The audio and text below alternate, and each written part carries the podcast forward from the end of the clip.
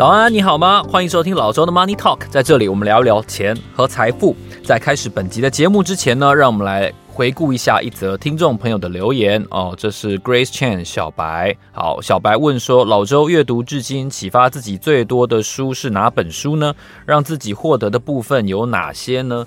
嗯，如果以符合这个节目的调性的主题来说的话，我想那本书应该会是。呃，前 UBS 中国研究部的主管张化桥写的一个投行分析师的叛逆宣言，还有他后来出的第二本书，就是避开股市的地雷。呃，我非常非常推崇这两本书，因为它可以说颠覆了我关于投资理财方面的许多的观念。哦、我原来认为是对的的事情，后来认为呃不见得是对的啊、然后错的的事情。也不完全是错的。我想在投资理财当中，嗯，它没有那么多的黑白哦，就不是不是绝对的对与错，完全是在判断你当时的时空背景是不是如此。那有可能你你所信奉的哦，不见得会发生；那你所不相信的，有可能会发生。所以，所以投资的世界它好玩的地方就在于。它的规则没有绝对哦，这件事情也是让你赚不到钱的其中一个非常重要的因素。所以，我想大家在思考投资理财的时候，可以审慎的去去理解我刚才分享的这一番话，就是我认为它没有绝对哦，这是让你赚不到钱最主要的因素。好，这是回复 Grace Chan 小白的一个留言。好，那在开工之后呢，我想很多听众朋友对于股市的这个热络都蛮有感的啊，然后也都觉得说。好像可以再来存股啊，哦，然后再来买一些比较冲的股票啊，然后或者说，哎，再来再来买点美元呢？哎，说到美元，你现在还要买美元吗？而且现在比较可以买美元了，为什么？因为新台币汇率又回升了。哎，你有没有发现？哎哎，我去年底的时候，大家都在拼命拼命要要要买美元，认为说新台币会会到一比三十四，大家有印象吗？我我身边的人真的有一有有几个人。在说，哎、这个新台币会继续贬值，会到一比三十四，熟料啊，真的是熟料。就在 就在我听到这番话大概一一一个多月之后，新台币回到回到三十点一多，真的真蛮无语的、就是很多人会在会在他们的的这个趋势成型的时候，呃，反而反向的操作。这个也许到时候可以另外开一集节目，但是这让我想到一件事情，就是呃，去年一个非常。明显的趋势，看来今年有有显著逆转的机会哦，那就是特斯拉。好，这期节目我们要来谈一下特斯拉。好，在崩跌了非常大的一段跌幅之后呢，哦，这个特斯拉大师兄归位了，大师兄归位，然后今年暴涨，它是不是代表另外一个多头趋势的来临呢？哦，所以我们要来看一下特斯拉第四季还有全年的一个财报。先让我们来回顾一下哦，第一点，先让我们来回顾一下到底去年。特斯拉的表现到底是怎么样？就在我们过年的期间哦，放假的期间，特斯拉公告了一个，我觉得显然是非常强劲的一个财报。那我也跟大家呃用口头的方式去叙述一下这个数据哦。在单季的部分呢，第四季单季的部分呢，呃，营收是两百四十三点二亿美元，哦，年增率是百分之三十七。哦，营业费用呢是十八点四亿美元哦，反而是下降了百分之十九哦，所以营收大幅上增了将近百分之四十，但是营业费用是下降的。好，这导致一个什么样的直接的结果呢？就是它税后净利显著的上升了，税后净利达到三十六点九亿美元哦，呃，这个年增率是百分之五十九哦，看起来是一个单季很很漂亮的数字。那果然也也造就了一个大涨的结果。好，那如果我们用用全年来看的话，如果你去打那个 Google Finance 啊，在 Google Finance 里面，呃，用视觉化的方式呈现特斯拉年度的这个损益表的话，你就会看到一个比较清晰的呃一个趋势哦。这个马克思说，量变会带来质变。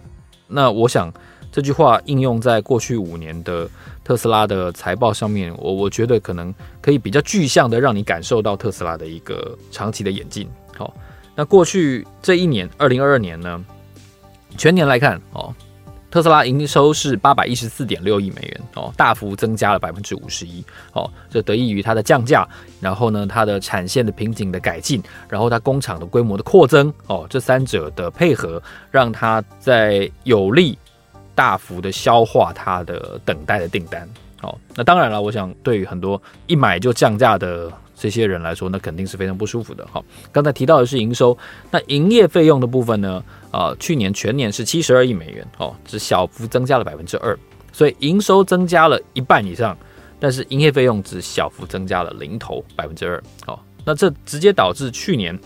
全年特斯拉的税后净利是一百二十五点六亿美元，大幅增加，比前年同期增加了一倍以上，达到年增率百分之一百二十八，一百二十八。所以特斯拉在经过了一大段的跌幅之后呢，其实在今年以来的这个反弹的趋势是相当之显著的哦。在我看到的数据里面呢，哦，今年以来。呃，标普五百的反弹幅度大概是百分之五点七五哦，今年以来百分之五点七五，但是特斯拉同期的上涨幅度就相当之强劲，来到了百分之四十四，所以大盘涨五趴，它涨四十四趴，哦，所以是一个很强很强大的一个数据的变化。那所以很多人就开始疑惑啦，哦，大家都在疑惑说啊，不行了啊，特斯拉不行了。就在去年底这个一特论最盛的时候，哎，好像特斯拉就用用数据去去打脸大家哦，这是一个很显著的一个特殊的一个变化。那当然，我不想不是每个人都能够长期的关注特斯拉的一些变化，特别是马斯克经常在发推，你不可能每一则每则推文都看到，对不对？好，那我们看完了它主要亮点的数据的回顾之后呢，我们来看一下它二零二三年它对自己的展望又是什么。特斯拉在这个年度的 guidance 当中说呢，他认为二零二三年的计划是一百八十万辆车，但是并没有仔细的呃标注清楚说这个所谓的一百八十万辆是生产一百八十万辆还是交车一百八十万辆，那中间存在着一些一些差异。好，那以往呢，特斯拉的目标是交车辆比前一年增加百分之五十。所以意思是说，如果这个一百八十万辆是交车的话呢，那就表示它比二零二二年的这个数字大概是增加了百分之三十七哦，略多于三分之一哦。这个数字是是明显低于它以往宣称自己要做到的目标哦。这当然有很多很多原因啦，也许是通膨哦，也许是等等其他的哦产这个产能扩增不顺等等的，但是它并没有交代这个一百八十。是怎么来的哦？那是不是符合这个百分之五十的目标哦？这是他留有余地的一个地方。好，那但是特斯拉相对来说是乐观的，因为马斯克在这个投资人的电话会议当中呢，哦，这个《华尔街日报》引述他的说法是说，一月份到目前为止哦，这个公司的订单比公司成立以来任何的时候都还要多。哦，目前马斯克也强调说，接到的订单。的数量是我们现在生产速度的两倍，哦，也就是说，随时都有，就是目前产能的的一倍以上的的车主在等车，哦，是这个样子。那针对特斯拉今年的展望呢，Wells Fargo 银行的分析师认为呢，呃，这个交车的数量会不如预期，好，那也因为通膨等等的原因呢，这个特斯拉的净利率可能会略低于他们设定的目标。不过呢，由于这个通膨降低法案就是 Inflation Reduction Act，还有他们在柏林跟在德州的工厂的生产呢，应该有助于特斯拉的这个利润率持续的改善。哦，虽然说降价哦，虽然说他们用更面对普罗大众的方法来来销售汽车哦，不过他们可能还是相对比较有利的。哦，那特斯拉的暴涨，我觉得真的是蛮值得一提的一件事情，因为它的数据。哦，它不是跌一阵子，它是跌一年多。在二零二一年的十一月的时候呢，哦，特斯拉在以分割后的股价来计算的话，它最高点是来到了四百一十四点五美元。好，但是呢，啊，它去去年底，去年底最低的时候，就是大家认为它风雨飘摇的那个时候，大概是在去年底今年初的时候，它跌到了一百零一点八块，一百零一点八。我刚才说最高多少？四百一十四。四百一十四跌到一百零一点八，这跌幅你简单计算一下，这差不多是百分之七十五，再略多一点，百分之七十五，也就是不是拦腰斩哦，是大概砍到膝盖的位置哦，你知道吗？所以哦，我要写个惨字，真的是股东是可以写个惨字的，大家的不满、疑惑、愤恨哦，这个面对他、处理他、接受他哦，但是放不下他哦，那种感觉是是非常显著的哦，那。百分之七十五是一个什么概念呢？这个下跌幅度是一个什么概念呢？我记得比特币从最高点六万多块跌下来，它的跌幅大概是百分之七十八，七十八。那我刚才说特斯拉跌多少？百分之七十五。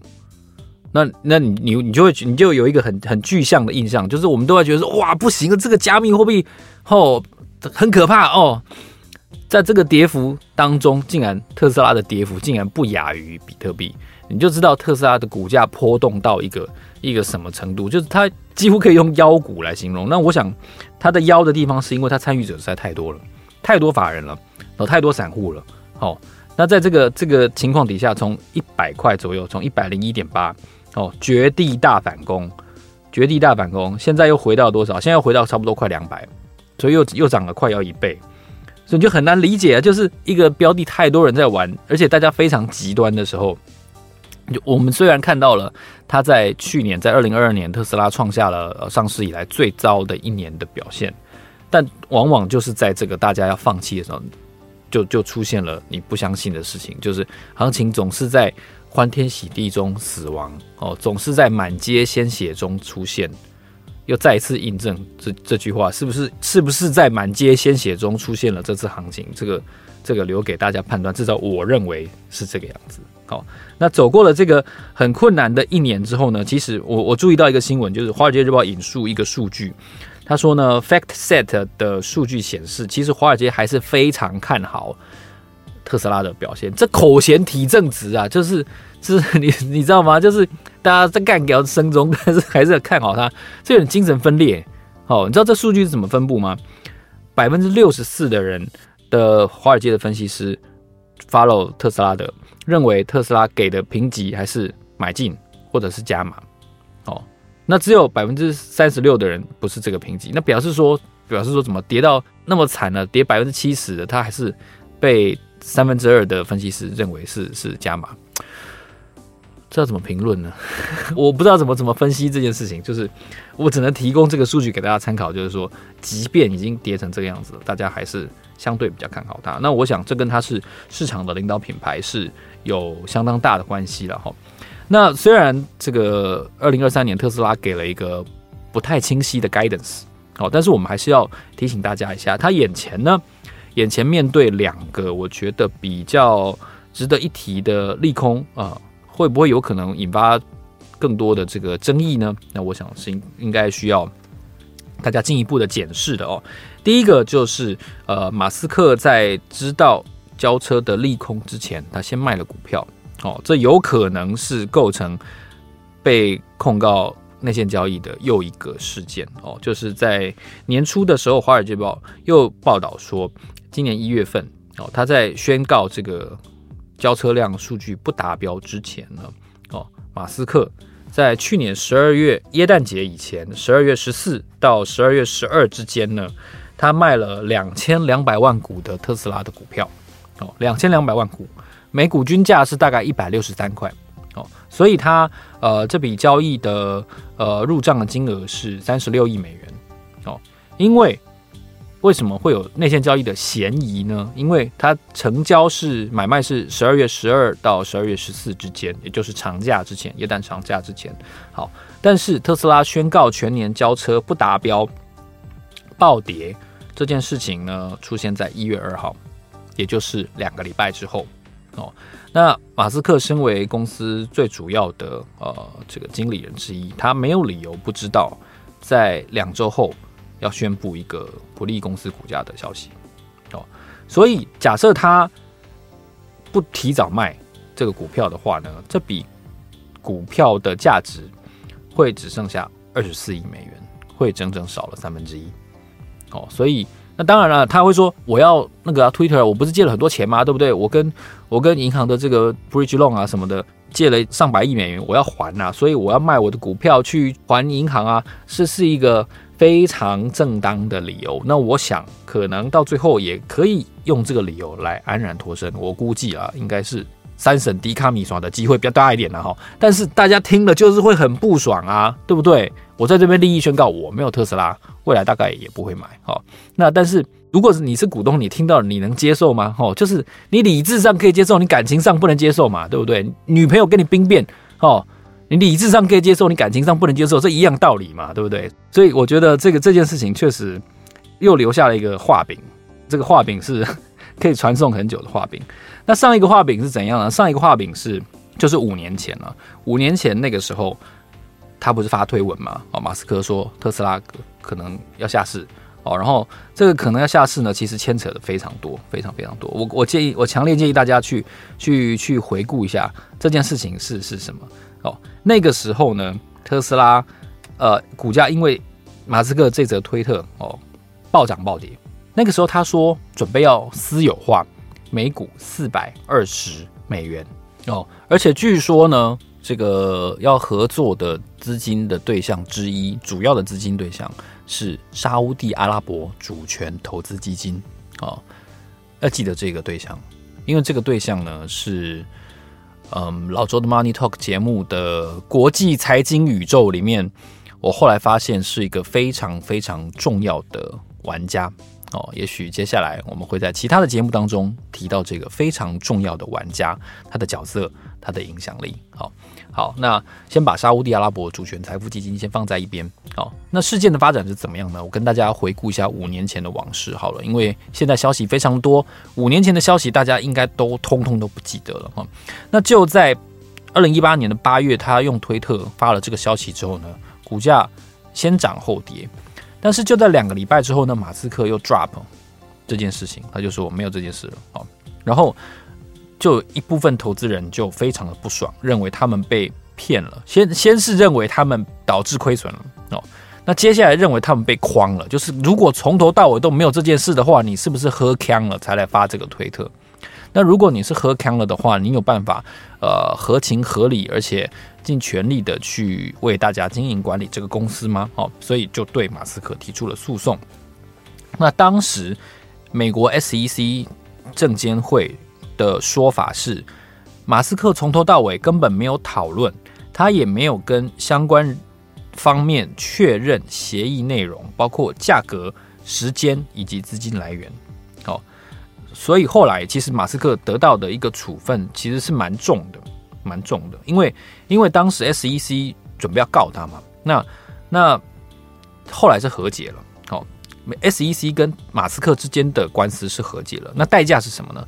代价是特斯拉公司被罚款两千万美元，还有啊，马斯克个人他也被罚款两千万美元。那还有一个更重要的事情就是说，马斯克可以继续担任公司的 CEO，但是他被要求在一个半月内要辞去董事长这个职务，而且三年内不能够担任相关的职位。哦，这是五年前。发生的一个事情，哦，所以当时让马斯克可以说付出了相当程度的一个代价，而且也让公司的投资人还有一些外界的这个媒体啊舆论，相当的怀疑他实际上能不能够继续，呃，可以说像像是一个一般人一样过日子。哦，他不能够同时担任 CEO 跟董事长，确实大幅的削减了他在那三年当中的一个权利。哦。那公司也紧急找了一个替代的董事长来过渡这段期间。哦，那但是股东告他的消息，直到最近才开庭。哦，那马斯克前一阵子一个以一个正经为坐，非常正经哦，没有在没有在锵的形象来出席了这个作证。那他并没有强调自己无罪，他只说我推特的这个推文的影响力没有那么大。大家都高估我了哦！我发推特是为了要知会所有的投资者能够知道一样的消息。那而且我发推特不代表投资人就会相信。你不觉得 这句话干话程度这个指数还蛮高的吗？OK，那这是我的个人感觉，所以不一定大家要相信。我只是觉得好，这是这是他的说法，好，这是马斯克的说法。马斯克认为说呢，呃，我发推特。呃，不见得每一个人都要相信。嗯，好，OK，好，嗯，好，就是这样。所以五年前股东跟马斯克的这个官司其实延宕蛮久的，光是准备跟开庭要花这么久的时间，我是不太懂。好，所以这是他面临的第二个争议。哦，就是在先卖股票这件事情之后，又有一个这个二零一八年的老案子啊要进行。好，那二零二三年。特斯拉还面对什么样的利空？哦，其实马斯克一再发推特当中都有提到一件事情，就是当通膨上升、经济衰退的时候，对于特斯拉销量的影响。哦，这是他在推特当中反复提到的哦，所以我们也必须认真看待这件事情。就是如果美国陷入一个一定程度上，也许是温和的衰退，也许是所谓的停滞性通膨的时候，或者说通膨持续的更久，居高不下，然后导致联准会嗯高利率的时间更长的时候，如果股市不好，如果实体经济不好的时候，那可能会连带冲击到特斯拉。哦，那像这个瑞穗证券的呃这个 Mizuho Securities 的美国公司，他们的分析师呢就认为说，当利率上升，然后呢经济衰退，消费者支出是一定会受到抑制。但是瑞穗证券还是蛮口嫌体正直的，给特斯拉一个买进的评级。哦，那他们的理由是说，长期看来呢，电动车市场的龙头还是特斯拉。好，这这个我觉得这是这是很公允的一个一个一个评论了哈。那还有一个评论就是什么？还有一个评论就是市场上的分析师还是担心马斯克会分心。哦，就是我在我在前不久前的那一集，我有提到马斯这个特斯拉双杀这件事情，就是双杀。第一杀是什么？第一杀就是马斯克必须要卖股票嘛。那那大股东卖股票，我从来都不觉得是一个一个好的对股价正面积极的讯号，不管他的理由是什么。哦，那这这也确实反映在二零二二年特斯拉的一个股价表现上。哦，那第二杀杀什么呢？杀的是马斯克没有办法全心全意的在为他的 SpaceX 跟跟特斯拉来贡献心力。哦，他必须要花很大量的时间去改革一个没有那么赚钱，而且大家也不太关心的推特。哦他非常在乎，至少近期他非常在乎推特的进度。那这显然跟特斯拉股东的期待还有关心的重点比例是不一样的。所以这个特斯拉双杀，去年我觉得是市场怀疑它走势一个非常重要的一个一个情况。哦，分心哦，推的改到非常好，给你改到超好好了，是能多赚，对不对？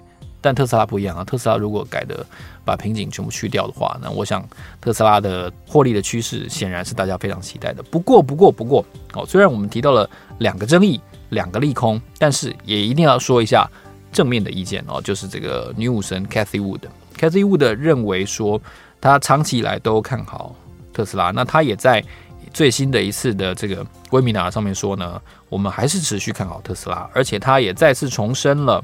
目前 ARK Innovation Fund 的持股的第三大的地位，然后这个 Cathy Wood 他也重申，他长期认为电动车还处在一个颠覆性创新。的的重要的位置，然后呢，他也重申特斯拉未来五年，他认为预期是可以上涨五倍哦，现在大概两百块嘛，两百块上涨五倍哦，就是一千块，好。这是 Cathie Wood 的正面的看好的积极的意见。OK，那我们细数了特斯拉的年度跟季度的数据，然后还有他对二零二三年的展望，然后他面对的两个利空，然后两个争议。那我们可以从这一系列的多空并存的意见当中学到什么呢？我们可以从特斯拉的股价的发展，从它经营的发展去学到什么呢？第一个，我们我想没有争议的是。电动车这个市场还在高速运作当中，还在高速成长当中，这个饼是扩大的，而且急速扩大的哦，这是第一个重点。那第二个重点呢，是特斯拉看起来正在改善它以往的一些缺陷跟瓶颈，它的产能正在顺利而且有序的在放大哦，这是应该也是第二个呃可以被大家认同的一个重点。第三个重点是。我认为大家要放在心上的是，特斯拉的参与者太多了，他对这个呃多空的 player 太多了，而且看多跟看空的人都非常的一面倒。哦，这个香港话呢叫“死牛一边紧”跟“死熊一边紧”啊，这样的人我想容易赚大钱，但也容易赔大钱。哦，我们作为一个投资者，就像一开始我提到张化桥的那本书当中给我一个很大的启示，不要一面倒的牛或者熊。哦，市场有的时候会用一个你想不到的事件，你想不到的呃新闻当做契机，然后展开一段你完全想不到的反过来的的运作。那如果你刚好站在对立面的时候，那就对不起了。哦，就是你会赔钱的时候，所以不要嗯、太坚定的去做多或做空一档股票，特别是这么多人参与的一档股票。哦，你如果放空它的话，你有可能会被嘎到天上。你一百块放空它，你不就你不就 GG 了吗？哦，对不对？这个刚好前两天有一个这个放空然后负债内疚自杀的一个新闻，这也让我非常感慨。我也在这边顺便建议大家，不要太绝对的去执行你认为会发生的那个事件，你不要这样决策哦。就是做多赔钱呢，可能还好，但做空风险真的很大哦。做空风险，如如果碰到那种妖股，你绝对是一根、两根、三根，你就被嘎爆了哦，那是风险非常大的，大家千万要小心，千万要小心哦。所以我想，这也是特斯拉的发展让我学到，我也建议分享给大家的一些理念跟最新的趋势。如果你喜欢本集节目的话呢，欢迎你在 Apple Podcast 给我们按五颗星，或者是在 First Story 上面留言给我们，然后呢，告诉我你想要听到老周分享什么样的嗯国际财经的新闻或者是趋势，然后能够起到什么样的作用哦，也欢迎你跟我们分享，或者是你这集听完的感觉，或者是甚至是你是特斯拉的股东，OK，我都非常欢迎你留言告诉大家，身为一个暴跌七十五趴的股东哦的血泪史，OK，好。期待你的分享。好，老周的 Money Talk，让我们下期见，谢谢，拜拜。